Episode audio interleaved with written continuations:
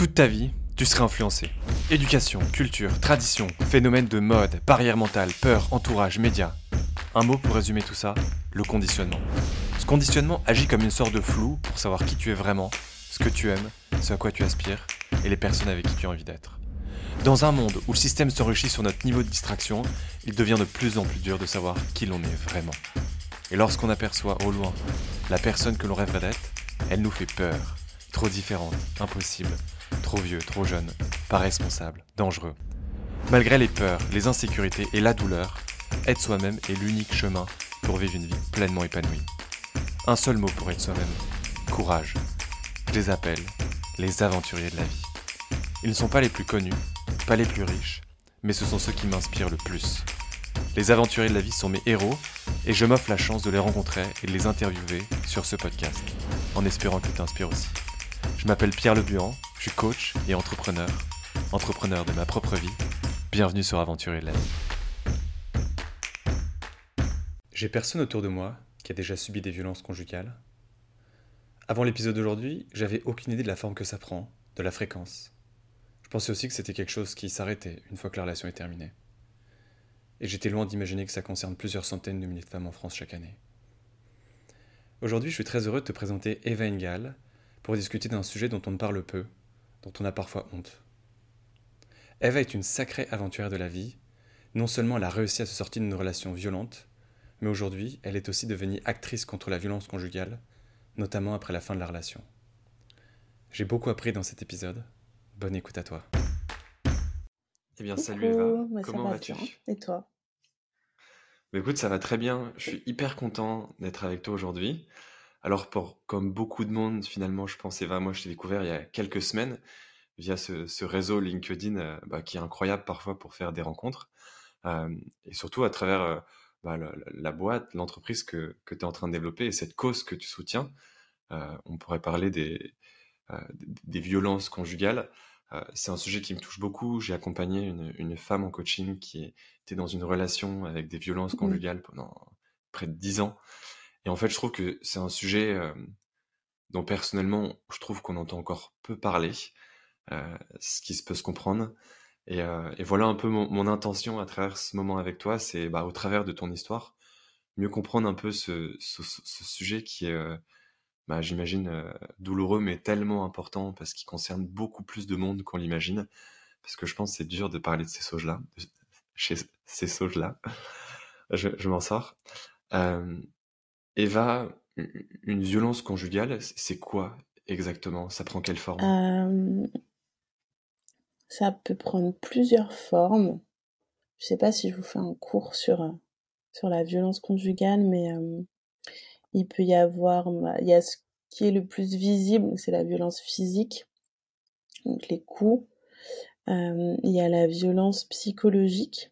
La violence psychologique, c'est le fait de rabaisser, de dénigrer, de faire culpabiliser, mais aussi de d'essayer d'occuper toute la charge mentale de, la personne en fait pour qu'elle arrive plus vraiment à, penser par elle-même. Euh, il y a les violences sexuelles, il y a la violence économique, euh, qui est le fait de priver un peu la, la personne de ses moyens de paiement, ou ça peut être de l'interdire de euh, lui interdire de travailler pour pas avoir d'argent, la rendre complètement dépendante, mais ça peut être sinon la faire travailler mais dépenser tout son argent. il y a ça, euh, il y a la violence administrative pour c'est de, prendre en fait les papiers de la personne. Ça peut être papier d'identité, euh, passeport, mais ça peut être aussi tous les, euh, les fiches de paye, les, les, papiers qui lui permettraient par exemple de déménager, prendre un nouvel appartement. Il y a plein de formes et il y a la violence euh, post-séparation aussi qu'on, dont moi je trouve qu'on parle pas assez. c'est que une fois qu'on est séparé, on a vécu la violence, on décide de se séparer, etc. En fait, la violence, elle peut continuer, notamment quand on a des enfants. Et, euh, du coup, il y a plein d'exemples de, de violences post-séparation via les enfants. Il y a plein de choses qui peuvent être faites, ne pas payer la pension alimentaire, euh, faire du ne pas se présenter à l'heure systématiquement pour les rendez-vous de remise, garder les papiers de l'enfant, interdire aux enfants de parler de l'autre parent. Il y a plein de trucs, plein plein plein d'exemples et, et ça, malheureusement, je trouve que c'est pas assez connu parce que je trouve, je sais pas si toi tu l'as beaucoup vu, mais il y a plein de trucs sur la phrase pourquoi est-ce qu'elle est pas partie? Et, et en fait, oui, tu peux partir. Déjà, c'est difficile, il faut partir si, si on y arrive, et ça met du temps. Mais en fait, une fois qu'on est parti, si on a des enfants, on n'est pas sorti complètement. Il y a toujours un lien qu'on peut pas effacer de toute façon.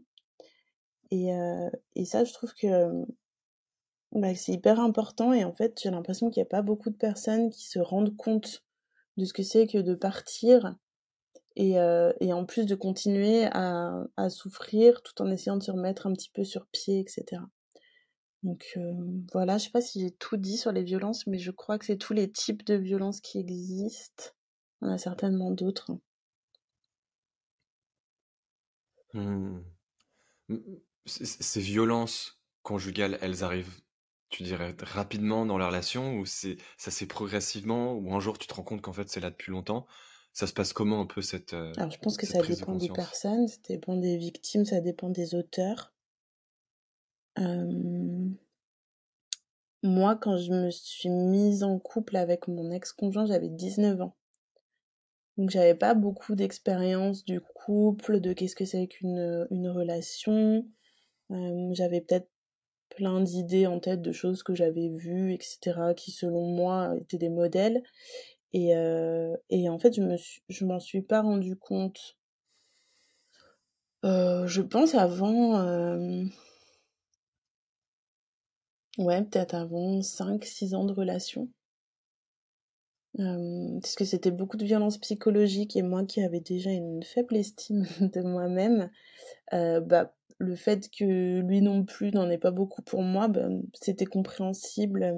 Je me disais pas que c'était de la violence psychologique. Il me rabaissait beaucoup. il me faisait beaucoup culpabiliser. Je faisais jamais les choses assez bien. Mais ça, ça allait un peu avec ce que moi, je pensais déjà de moi. Donc ça, ça arrive pas d'un coup, je pense. Mmh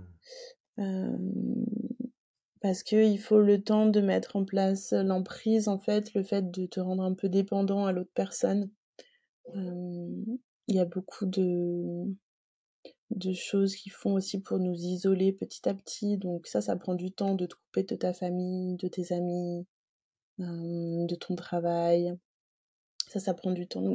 je, sais pas hein, en généralité comment ça se passe, mais je suis pas sûre que ça puisse venir du jour au lendemain comme ça. Mmh. 5-6 ans et donc tu es resté combien de temps toi avec ton ton conjoint? Mmh. Et donc tu c'est vrai que c'est une phrase même que moi je je je me suis posé «Tiens, mais pourquoi est-ce pourquoi est-ce qu'on part pas?» ça paraît tellement évident aux yeux des autres qui ne le vivent pas.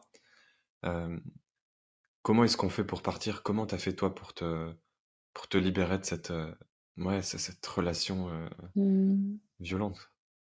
Déjà, je pense que j'ai, mmh pris conscience qu'il y avait quelque chose qui allait pas. Alors je sais pas exactement comment. Je sais que j'avais commencé à écouter des podcasts un peu féministes. et du coup, je me suis dit: «Ah mais c'est bizarre, je suis pas censée vivre des trucs comme ça en fait», ça, ça a commencé à m'alerter. et après, bah, pourquoi, pourquoi je partais pas? Parce qu'on avait un enfant en commun. Il y a le truc d'essayer de maintenir la famille, un papa, une maman, un enfant. Qu'est-ce qui va se passer si je me retrouve seule avec mon fils? Est-ce que pour mon fils, c'est pas mieux d'avoir ses deux parents tout le temps? Donc il y avait ça. Et puis comment j'ai fait pour partir? Ben, J'ai payé mes dettes parce que du coup j'étais endettée. Euh, puisque je payais tout. À la maison j'étais la seule à travailler, je payais tout, donc j'étais interdit bancaire. Euh, et euh, donc j'ai payé mes dettes, j'ai fait mes cartons petit à petit. J'ai cherché un appartement parce que j'avais trop peur de me retrouver à la rue sans rien. j'ai fait un crédit. J'ai payé, quand j'ai trouvé l'appartement, j'ai tout payé d'un coup, la caution, etc., pour être sûre de ne pas revenir en arrière. Et, et après seulement, je lui ai annoncé que je partais. Mais ça, ça a pris, je pense, un an. Mais j'ai annoncé une fois que je savais que voilà, j'avais un truc pour moi, que j'allais pas me retrouver sans rien dehors. Alors que j'aurais pu juste aller chez mes parents. Mais à mmh. l'époque, j'y ai pas pensé. Mmh. Comment est-ce que tu expliques ça a posteriori? Parce que je pense que le fait de demander de l'aide, c'est même quelque chose qui est, qui est dur ou qui se fait peu. Comment ça se fait? Je pense que j'avais que ma famille et mes amis avaient pas forcément compris qu'il y avait de la violence conjugale, mais compris qu'il y avait quelque chose qui allait pas et qu'ils ont essayé de m'alerter plusieurs fois. Et que moi, dans le monde où j'étais, j'avais un peu, j'avais, je les avais envoyé balader en gros. Et du coup, j'avais honte de dire, bah, effectivement, vous aviez raison et c'était n'importe quoi. Euh, donc je pense qu'il y avait de ça. il y avait aussi, j'avais besoin de beaucoup, beaucoup de force pour, euh, pour partir. Ça m'a pris beaucoup d'énergie en fait, donc je me suis concentrée uniquement sur ça. En gros, j'ai fait un peu euh, une liste dans ma tête. Bah, pour partir, il faut un, que je paye mes dettes, deux, que je fasse un crédit, trois, que je trouve un appartement. Et ça, ça occupait la majorité de mon temps. Euh, parce que je travaillais aussi. J'étais, lui, il s'occupait pas beaucoup du, du petit, donc je m'occupais du petit. Et en fait, j'essayais d'organiser tout sur mes pauses repas et dans les transports. du coup, j'avais pas beaucoup de temps non plus pour discuter avec ma, avec ma famille ou avec mes amis. Je me suis vraiment coupée pendant peut-être trois mois sur la fin, juste avant de partir. Pour vraiment, c'était l'objectif à atteindre et c'était le truc il faut que je parte et voilà, moi, c'est ces moyens-là que j'ai envie d'utiliser et en fait, j'ai pas eu le temps de, beaucoup en parler aux autres. Voilà, je prenais des, demi-journées pour aller à, des rendez-vous avec l'assistante sociale, pour essayer d'organiser. Donc c'était beaucoup de stratégies. En plus, il fallait un peu lui cacher.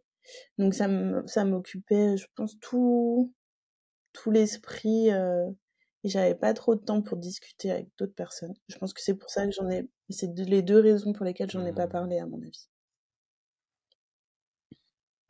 Mmh. Tu parles de ta famille, qui est, ta famille et peut-être tes amis qui ont essayé de t'alerter. Euh, on, a tous parfois, on voit tous parfois des amis autour de nous qui sont dans des relations et on sait que c'est pas sain et on sait pas trop comment s'y prendre.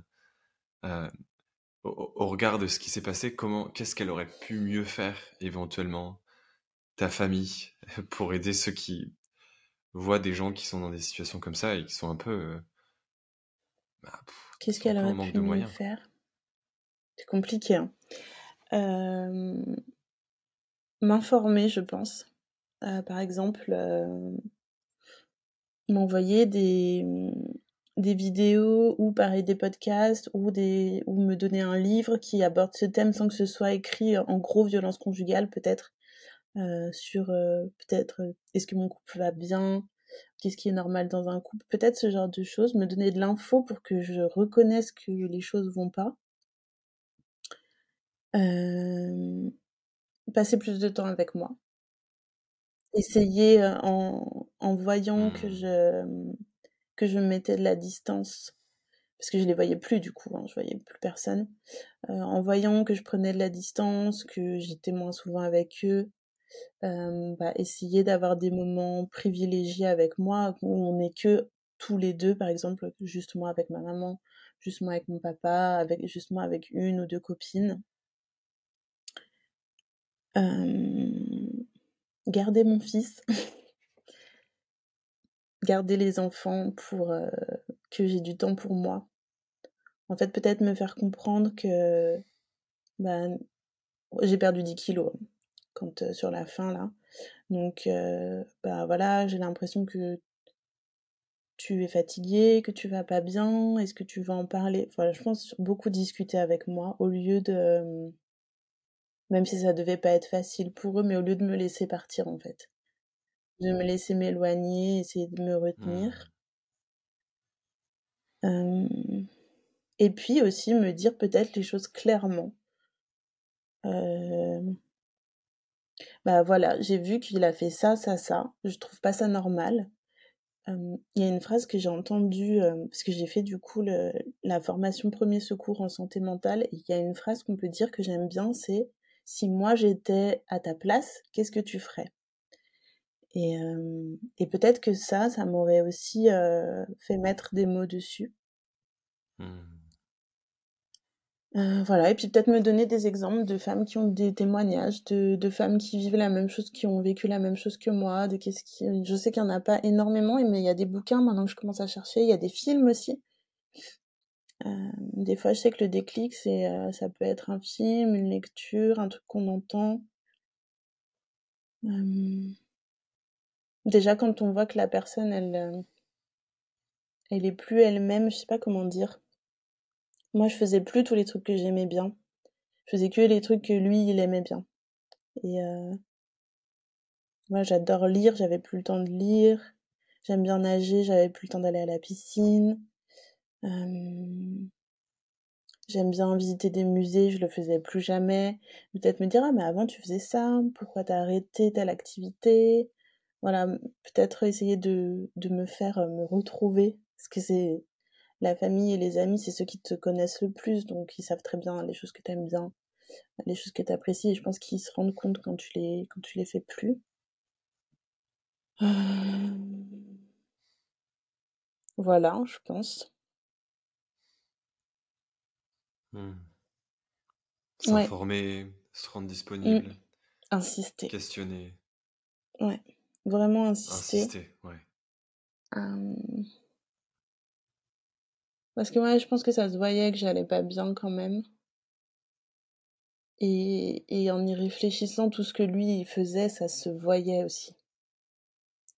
Ça se voyait super bien. Mmh.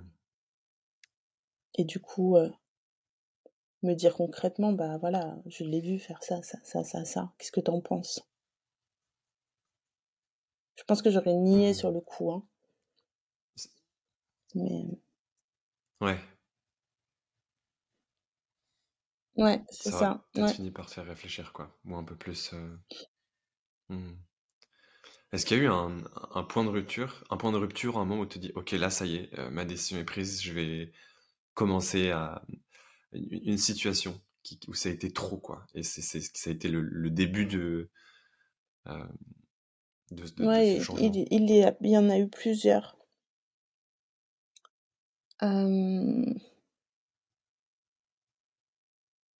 Et le, la première fois, il m'a vraiment insulté.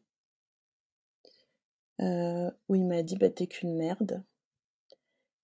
Et, euh, et, là je me suis dit ah ouais, ça fait bizarre quand même.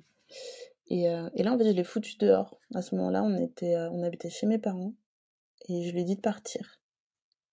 Et il est parti. Et en fait, après, moi, j'y suis retournée. Je l'ai, je je sais plus combien de temps après, mais, mais après, on s'est retrouvés, il s'est excusé, etc. Mais ça, c'est classique. Et après, c'est reparti pour des années. On n'avait même pas encore d'enfants quand il m'avait dit ça. Euh, et après, je sais pas comment il a réussi à m'embobiner, mais. Euh, mais j'y suis retournée. Et après, bah, le truc qui m'a vraiment fait partir, c'est la première gifle. Où là, tu peux pas nier qu'il y a quelque chose qui va pas. Mmh. Donc, euh, oui, c'était le déclic, c'était ça. C'est la violence physique et ça aurait pas dû mmh. être la violence physique, ça aurait dû être d'autres choses, d'autres choses qui me fassent un déclic, mais ça a été, euh, ça a été ça. Mmh.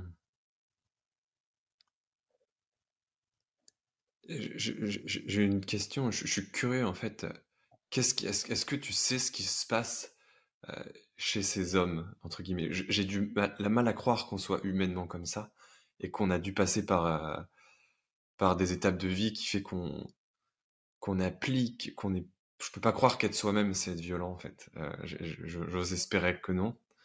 Et j'ai même une part de moi qui a un peu envie d'aider d'aussi ces hommes. Est-ce qu'il y a aujourd'hui des, des choses qui existent pour accompagner, pour, euh, pour aider des, des, hommes qui sont violents? Parce que je j'ose pas imaginer non plus qu'on puisse pas regretter et se détester quand on porte la main sur quelqu'un qu'on aime. Qu'est-ce qui existe aujourd'hui? Qu'est-ce qu'on peut, qu'est-ce qu'on peut faire quand on a quelqu'un autour de Alors nous déjà, est-ce que c'est de, frapper quelqu'un qu'on aime? Je ne saurais pas dire s'ils nous aiment vraiment. Euh, ou mmh. s'ils aiment juste le fait qu'on les aime, tu vois? Après, je pense que mmh, moi, j'ai très bien compris. Hein, je sais pourquoi mon ex est comme il est. C'est des personnes qui sont tristes, euh, hyper tristes, et c'est ça qui va attirer les caractères comme les miens, hyper empathiques et un peu euh, qui ont envie d'aider tout le monde. Donc, euh, ça, en fait, voilà, on, le dit toutes dans les groupes de parole, on a l'impression d'avoir une étiquette sur le front en gros et qu'on est détecté directement et, euh, et les filles comme moi qui ont un peu un manque de confiance en elles, euh, un complexe, un truc bah voilà, c'est facile euh, après d'appuyer sur ce qui fait mal. donc c'est des personnes qui sont tristes, je pense, des personnes qui ont elles-mêmes été victimes de violences en étant enfants ou plus tard. Euh, ou des personnes qui ont été témoins de violences. Donc euh, moi je sais par exemple que mon fils, il a quatre fois plus de chances qu'une autre personne de devenir soit auteur de violences conjugales, soit victime de violences conjugales. Parce que ça crée une fragilité en fait euh, d'avoir vu et vécu ça dans l'enfance. Moi ça me fait hyper peur. mais j'essaye de, faire en sorte, il a un suivi psy, euh, j'essaie de beaucoup, beaucoup cultiver les choses qu'il aime bien, euh, de beaucoup le soutenir, de lui laisser toute la place à toutes ses émotions, tout le temps. Ça, c'est très important. Voilà, je pense, des personnes aussi qui. Le genre de garçon à qui on a dit euh, ne pleure pas, les garçons ça pleure pas. voilà, ce genre de, de choses. Un garçon c'est fort, euh, c'est musclé, c'est costaud, tu vois, ce genre de stéréotype qui malgré tout forge en fait, euh, qui laisse pas la place à de la fragilité en fait, alors qu'on en a tous. Et c'est des personnes qui n'ont pas confiance en elles. En gros, moi maintenant, quand je réfléchis à toutes les choses qu'il m'a dit, je sais qu'en fait, c'est des choses qui se disent eux-mêmes c'est des choses qu'ils pensent d'eux-mêmes sans vraiment le, conscientiser, mais quand je, me, rappelle un peu des trucs qu'il me disait, ça, lui va parfaitement en fait. C'est lui qui décrit, c'est pas moi. Et du coup, de, de rabaisser quelqu'un, ça leur donne euh, la possibilité d'être un peu plus. Euh, de, on est des faire-valoir en fait. Hein. Mmh. Voilà, c'est ça. Exister en écrasant. Donc euh, oui, il y a des associations qui aident les auteurs de violences conjugales. Ça s'appelle des centres de prise en charge des auteurs, il y en a partout en France. Il y a un numéro de téléphone euh, qui peuvent appeler. Mais encore faut-il comprendre qu'on a été violent et assumer et avoir envie de se faire aider parce que du coup avec toutes les, thérapies que j'ai fait, groupes de parole, etc. ils, ont, ils sont tellement en souffrance que leur seul moyen d'exister, c'est d'être comme ça. Si tu enlèves ce truc, si tu casses la, la, la, carapace de, de violence, peut-être qu'à l'intérieur, tout va s'effondrer. Donc c'est un peu aussi un moyen de, de survie. Ils peuvent pas exister sans être comme ils sont. Mmh. Donc voilà, je sais que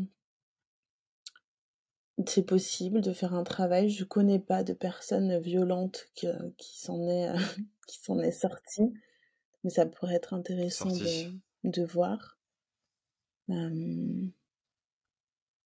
voilà, des personnes qui ont canalisé un peu autrement cette violence-là. Mais il faut accepter de faire un travail sur soi. Mmh. On le sait, hein, le, déni, c'est fort, quoi, quand on a, quand mmh. toute notre existence repose sur une identité. Tellement dur de, de s'en libérer. Et, toi, du coup, tu as réussi à, te libérer après huit ans de relation. Elle s'est passée comment, cette transition? Pendant un an, tu as préparé la transition, ton appartement, tes dettes. Tu te retrouves euh, seul du, jour au lendemain. C'était comment pour toi, cette, euh, cette transition? Hyper dur. Alors, en même temps, c'était dur, en même temps, c'était trop bien. En fait, déjà, j'avais plus peur de rentrer chez moi. Donc ça, ça fait du bien de pas arriver chez toi avec la boule au ventre. j'avais rien au début dans mon appart. J'avais un matelas gonflable et une plaque de cuisson. Et mais j'étais trop bien. Et en plus, j'avais trouvé, je pense que c'était un cadeau, un super bel appartement avec un mur en pierre apparente, un plafond à la française et la vue sur le, sur le Rhône. Donc je sais que même si j'avais rien, le soir je pouvais regarder l'eau qui coule.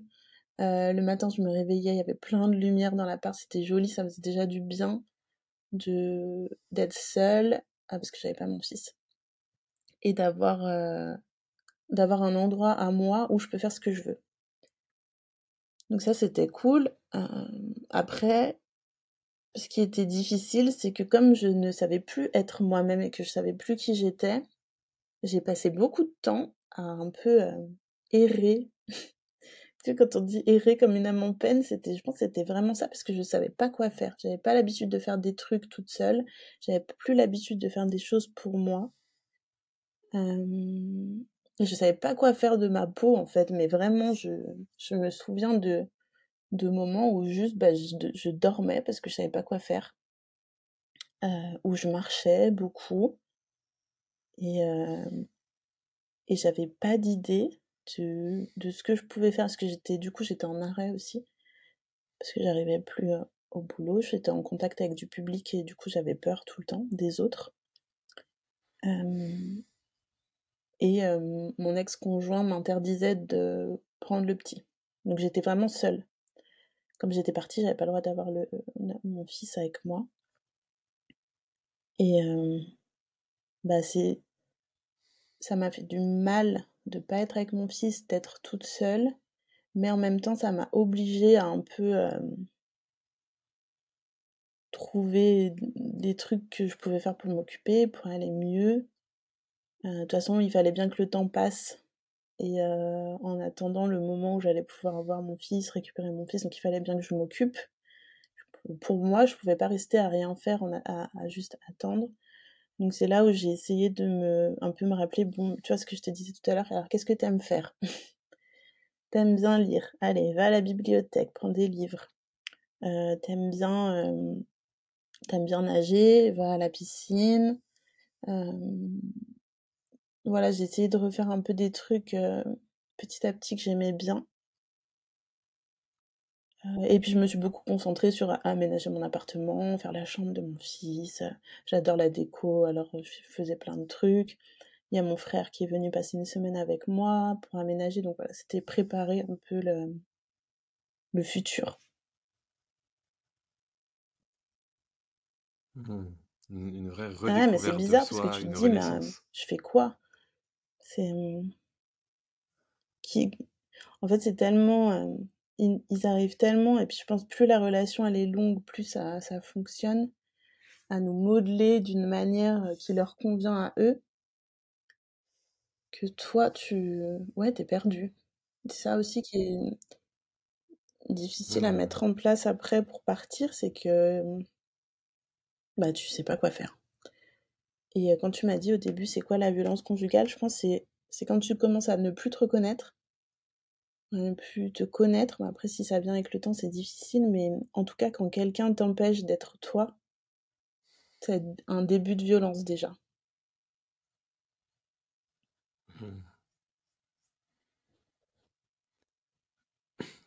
Tu, mets combien de temps après pour... ou toi, t'as mis combien de temps avant de sentir que t'étais re toi-même et et ensuite de pouvoir te réouvrir à, quelqu'un Ce qu'on peut dire, c'est que je sais pas combien de temps j'ai mis pour me réouvrir à quelqu'un, mais ce qui m'a permis d'aller mieux, c'est quand je suis retombée amoureuse de quelqu'un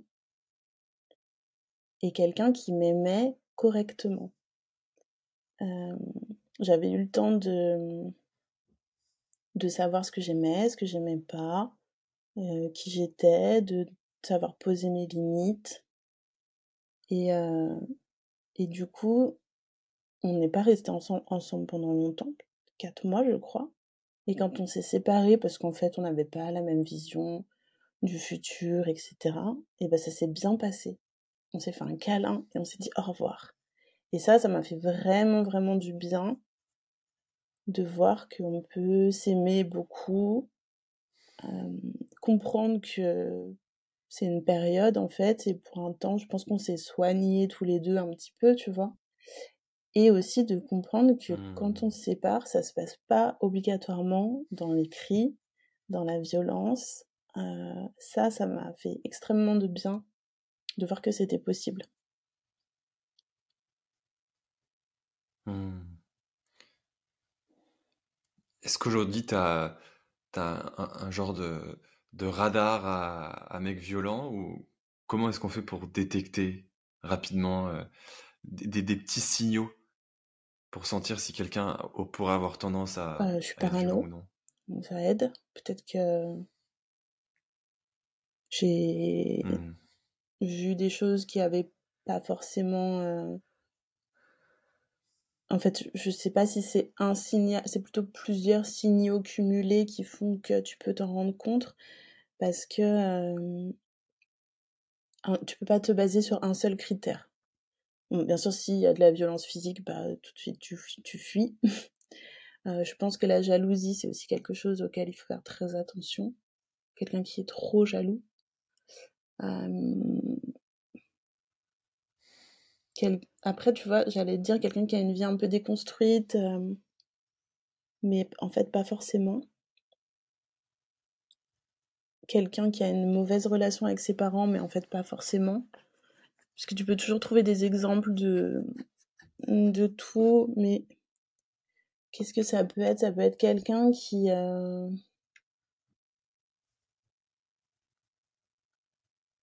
Je sais pas.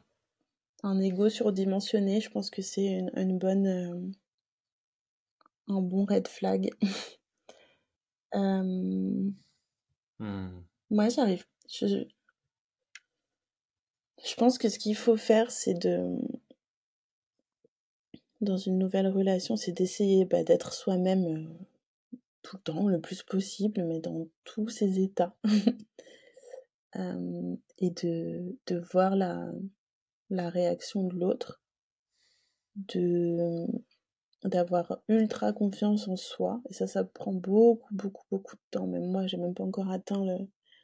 Mais hum, après, le fait d'être partie d'une relation violente, d'avoir survécu, ça te donne quand même euh, de la confiance de te dire, bah, en fait, je peux. euh, je suis pas, déjà, je suis pas obligée d'être en couple.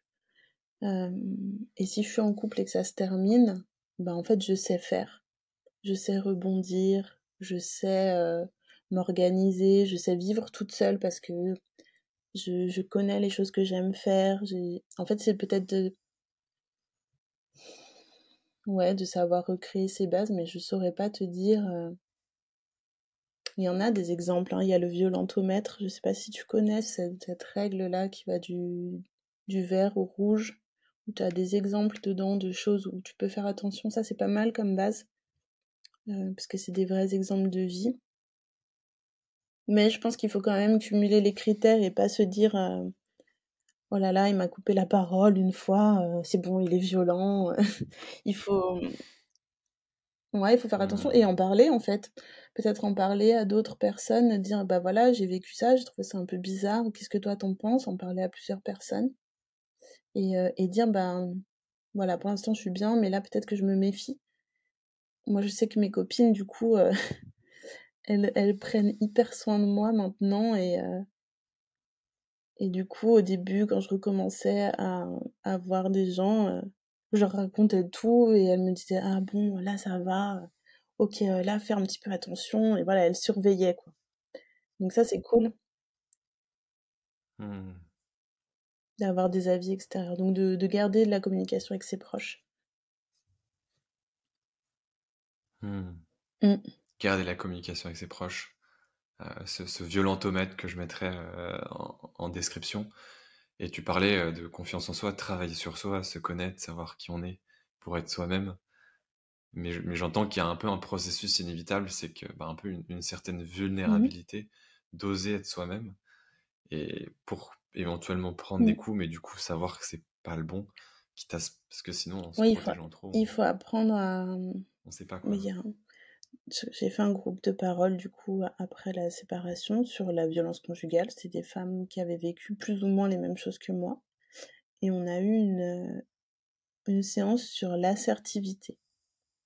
comment je suis claire et nette sur mes limites et, euh, et je bouge pas de ce que j'ai dit. Et ça, je pense que c'est hyper important de travailler ça, mais dans tout en fait, parce que ça va dans une relation comme euh, au travail. Euh, quand même, avec ses amis, avec sa famille, de dire bah voilà, en fait, ça, ça me convient pas. Et, et, et je pense que du coup, si on a bien travaillé sur ça, un mec violent, il restera pas. Si un jour il essaye de faire un pas et qu'on pose une limite, ça va être trop compliqué. Il faut pas prendre un challenge de prendre quelqu'un qui a mmh. confiance en, en elle, euh, qui a pas peur de dire non. Et, euh, et du coup, bah, ils vont passer à une autre proie. Pour moi, hein. je suis pas sûre que ce... Mmh. ça se passe comme ça, mais je pense que oui. Mmh. Ouais, ça, ça a du sens.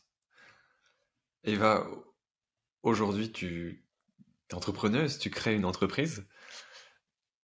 Elle, s'est passée comment cette transition et est-ce que tu peux nous, en parler un peu de cette application Ouais, c'est le tiers de confiance. ça? La transition. Je me suis déjà mise en mon compte. En fait, après m'être séparée, j'ai arrêté mon travail, j'ai fait une rupture conventionnelle parce que j'arrivais plus à avoir du contact avec du public. Je travaillais dans une mutuelle. Et je me suis mise à mon compte parce que ça faisait partie de retrouver les choses que j'aimais bien faire. de la communication, des visuels, parler avec des gens, travailler avec des associations. Donc j'étais community manager pour les associations déjà depuis deux ans quand j'ai eu l'idée. et me mettre à mon compte, c'était déjà la possibilité d'organiser mon emploi du temps, parce que je voulais passer plus de temps avec mon fils. J'ai eu beaucoup de soins médicaux, autant sur le physique que sur le psy, donc j'avais besoin d'avoir des, des, plages horaires libres un peu dans mon agenda. Bah, les groupes de parole, c'était le mardi matin. Tu vois, si tu travailles, tu peux pas y aller. donc voilà, j'avais besoin de flexibilité horaire. Et après, le déclic, il est venu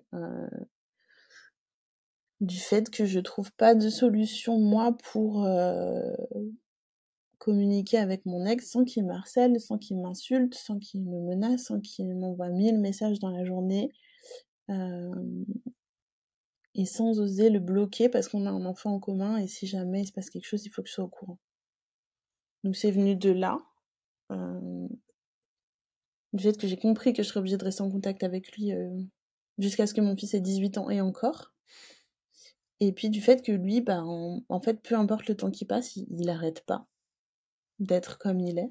Et là, je suis pas sûre qu'il a entrepris un travail sur lui, parce que ça fait bientôt 5 ans et c'est toujours la même chose. Et, et après, je me suis rendu compte que j'étais pas la seule.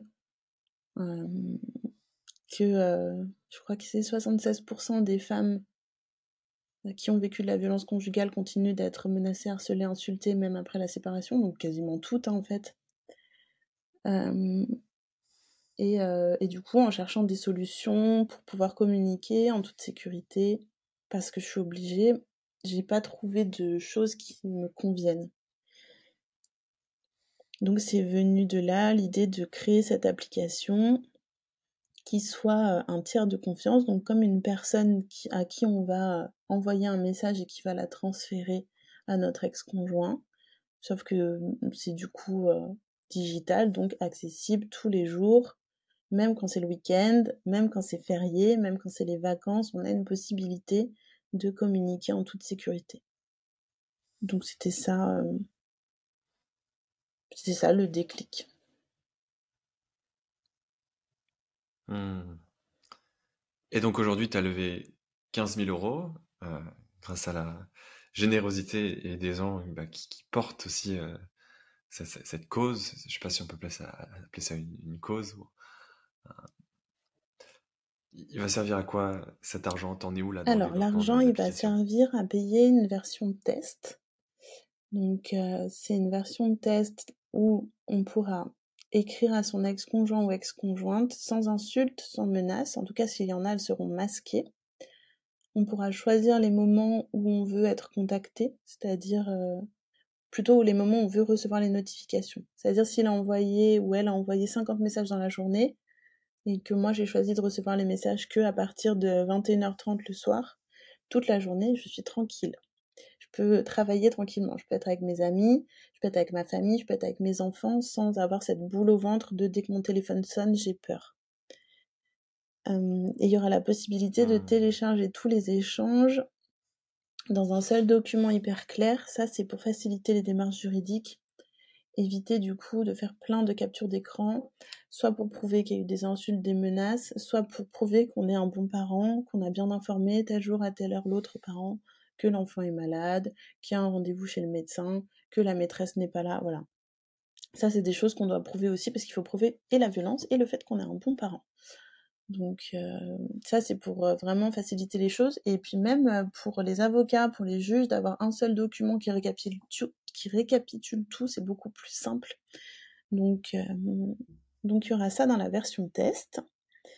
et puis, je vais pouvoir aussi travailler tout le côté protection des données personnelles, puisque les personnes vont s'envoyer des données, peut-être même des données de santé. Dire qu'un enfant est malade, c'est une, une, donnée de santé, donc pouvoir bien tout travailler et faire en sorte que tout le monde soit protégé.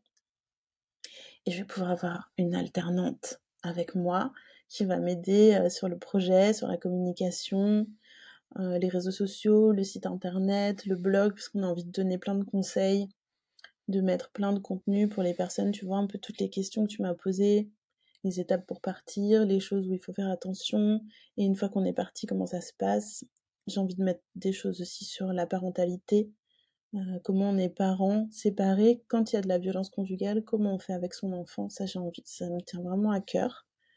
Euh, des conseils sur le financier, sur le juridique. Voilà, on a plein de choses à faire euh, sur de la, sur de l'information. Donc j'ai besoin de quelqu'un avec moi et puis c'est pas facile d'être seul dans sa tête tout le temps. Donc voilà, pour l'instant, à quoi ça va servir? Après, il y a il y a plein d'autres petites choses, un peu de publicité, de la comptabilité, des assurances, voilà. Mmh quelle, belle mission, Eva. Peut-être euh, dernière petite question, on pourra l'avoir quand, à ton avis bah, Dans les semaines qui viennent, vraiment très rapidement. Je pense que c'est bientôt terminé. Nous, on va juste tester avec des personnes qui m'aident depuis le début pour voir que tout va bien. Et puis il y a une liste sur les réseaux sociaux où les personnes peuvent s'inscrire. Donc soit elles pourront bénéficier de la version test parce que je, on va travailler qu'avec des personnes qui sont déjà accompagnées par des associations ou des avocats pour vraiment que les personnes soient en sécurité, qu'elles soient pas laissées seules avec cette, ce nouvel outil. Et, euh, et en s'inscrivant à la liste, et ben comme ça, les personnes peuvent être informées dès le début euh, que c'est disponible, qu'elles peuvent s'inscrire et, euh, et voilà. Mais bientôt. Mmh. Super. La meilleure manière de te suivre ou de et de suivre l'évolution de de tiers, c'est LinkedIn, Instagram? Qu'est-ce qui quel est le meilleur endroit? et ben, pour l'instant, je publie un peu la même chose sur tout. Tout dépend, de pourquoi suivre le projet. Si c'est des personnes qui ont l'impression qu'elles sont dans une relation violente, qui sont séparées etc. sur Instagram, moi je discute beaucoup avec plein de personnes. Donc je réponds plus vite et euh, j'ai plus le temps de, papoter, peut-être envoyer des messages vocaux, etc. Et euh, sur LinkedIn, c'est pour plus euh, s'il y a des associations, des avocats qui ont envie de voir pour le projet ou des personnes qui ont envie de s'investir dans le projet, voilà, plus sur LinkedIn. Et, et voilà. Oui. Je mettrai tous les liens en description. Eva, merci beaucoup. Euh, j'ai appris tellement de choses. Ça me fait du bien d'apporter de la lumière sur euh, quelque chose qui mérite tellement plus de, euh, ouais, de, de, de, visibilité, je dirais. donc voilà, en espérant qu'il puisse aider hommes et femmes à mieux comprendre ce sujet, mieux être présents pour les personnes qui en sont victimes. Et puis on va suivre, je vais suivre en tout cas avec curiosité les évolutions. Merci beaucoup, c'était super de discuter. Si cet épisode t'a plu, n'hésite pas à lui laisser 5 étoiles sur la plateforme sur laquelle tu l'as écouté, à le partager autour de toi, et moi je te retrouve lundi prochain pour un nouvel épisode. Ciao